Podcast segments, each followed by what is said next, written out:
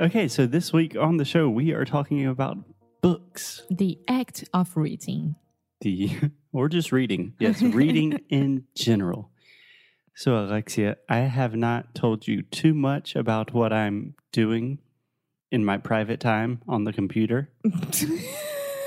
and this is so weird. It would be weird with your dirty mind, but knowing that I am an extreme nerd, I am organizing all of the things that I have read and all of the books that I've listened to. And I am taking my notes, I am exporting them, I'm putting them in a nice little folder so everything is clean and organized so I can always have them there. I never had the habit of taking notes. Habit. Habit taking notes after reading or during the reading. Never. Really? Yeah. Okay. That's interesting because I think I developed this in college.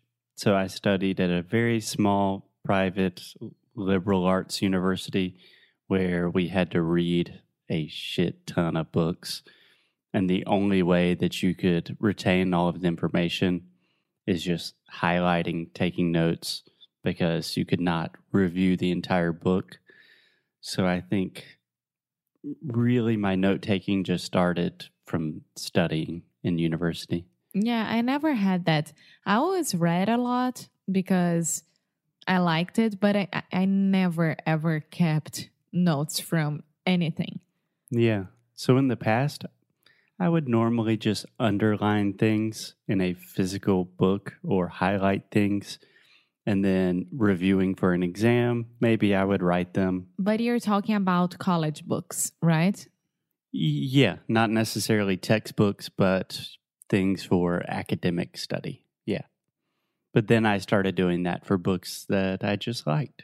Mm-hmm. And honestly, I started doing that with fiction and novels because of my friend, our friend Jordan. that I noticed Jordan, he is a writer and a voracious reader. And he, if you see his books that he reads, each page is like has like hundreds of notes. That's interesting. Like, mm, I liked the way he used this word. Hmm, this famous author should have put a comma here. but nowadays, it is much easier to really take advantage of what you are reading with technology, especially with a Kindle or I think most e readers. Because, for example, with a Kindle, you can highlight a section of a book. So, for example, I'm reading a book and I really like a quote or a phrase or a paragraph or even one word that I do not know. I can highlight that word. It gives me the definition it gives me synonyms, other uses of that word. And then I can just take all of my highlights from the book and export them to a document. And that's what I'm doing. Yes, I remember that we talked about it in um, another episode about Kindle. And most of people they didn't know about this, like the what Kindle can do to help you during the reading and use it for like learning languages as well. Because if you don't know a word, you can just press it and it gives you the synonym. Synonym. Synonym. It gives you synonyms, definition, meaning, yeah. etymology. Yes, I don't know about other e readers, but at least Kindles, they have a function called WordWise that you turn It's it awesome. on and it tells you everything about the word. Yeah, it's awesome.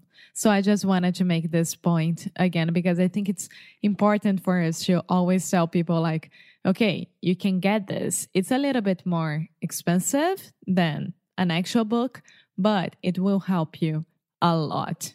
Yeah, and I disagree. It is actually much cheaper most of the time. What? No, to buy Kindle, the Kindle itself. Oh, yeah. Well, to buy a Kindle, mm, I don't know about the new, like, super fancy Kindle, but my Kindle was like $70 or something. I, I don't know how much is in Brazil. And then most Kindle books are significantly cheaper than physical books. Dun, dun, dun, Yes, it is dun. 5:30 here in Porto, Portugal on a Sunday. Don't know what that means, but it means church bells are ringing. It just sounded.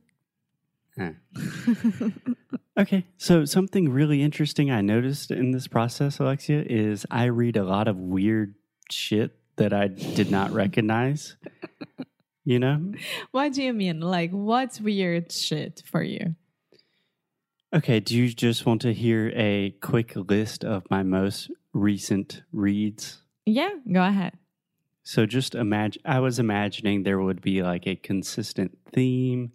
Like, okay, I'm just reading business books or I'm just reading science fiction. But just listen to some of my most recent titles Company of One, a book about running a small business, which we do. My Age of Anxiety, a book about a an author that suffers a lot from anxiety. The Second Mountain, a book about the difference between being a boy and a man by a weirdly conservative journalist. I am relatively relatively on the liberal side of things, but this journalist spoke at my university one time. The end of jobs and the future of work. Bird by bird. Outer order. Inner calm. okay. Let's keep going. Maybe you should talk to one. Maybe you should talk to someone. Thirst, a book about a nonprofit organization trying to save the water crisis. The storytelling animal. Vagabonding. the awkward thoughts of comedian W. Kamau Bell. Comedy sex god. I will teach you to be rich. The story of human language. okay, so you are all over everything. Are you noticing a theme? No. Yeah, that's exactly what I was talking about. That I'm surprised. I thought there was a theme to what I was reading. No, just all over the place. But I think that's good. You know, like you look at a book, you are interested and you buy it and you read. You don't have to follow a theme for that. Oh, I, yeah, I was delighted by the fact that I don't like labels. I don't want someone to say, oh, Foster, he's like this. He only reads things like this.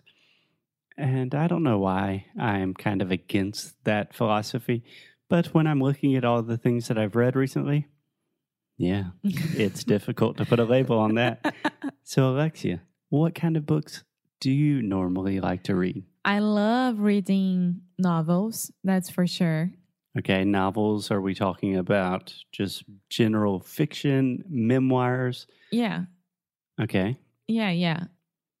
I love, I just love. I think it's because it was so good during the time, and you all know about it right now. But Harry Potter books were amazing for me, every single one.